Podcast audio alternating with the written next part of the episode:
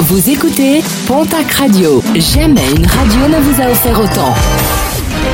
L'information locale à 9h, c'est sur Pontac Radio.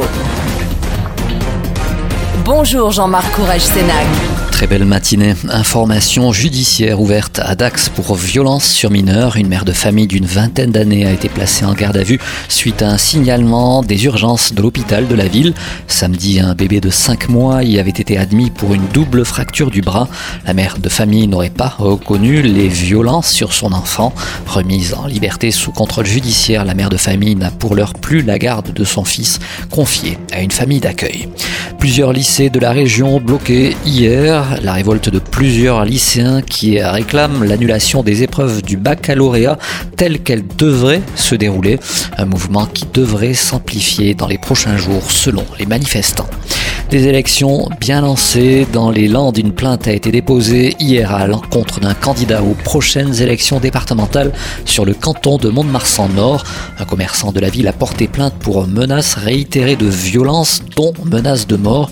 Le candidat âgé de 18 ans est convoqué ce mercredi au commissariat de la ville.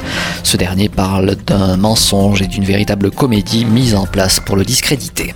Un mot de sport et de basket avec une nouvelle journée de Jeep Elite hier soir et une victoire pour l'élan Bernay qui recevait au Palais des Sports de Pau l'équipe de Dijon. Score final 79 à 54. Toujours en basket, les playoffs de la Ligue féminine avec l'équipe de Basketland qui affrontait hier soir Roche-Vendée. Victoire des basketteuses landaises en terre vendéenne sur le score de 82 à 85. Match retour ce samedi à 17h du côté de l'espace François Mitterrand de Mont-de-Marsan. Et puis ce mercredi est célébré le bicentenaire de la mort de Napoléon, une célébration qui, au-delà de la polémique, intéresse nos confrères de la Nouvelle République des Pyrénées avec un petit trésor du côté du musée Massé de Tarbes avec un masque en bronze de l'empereur sur son lit de mort, un buste couché, pas visible par le public puisque conservé précieusement dans les réserves du musée, une pièce entrée dans les collections au cours du 19e siècle.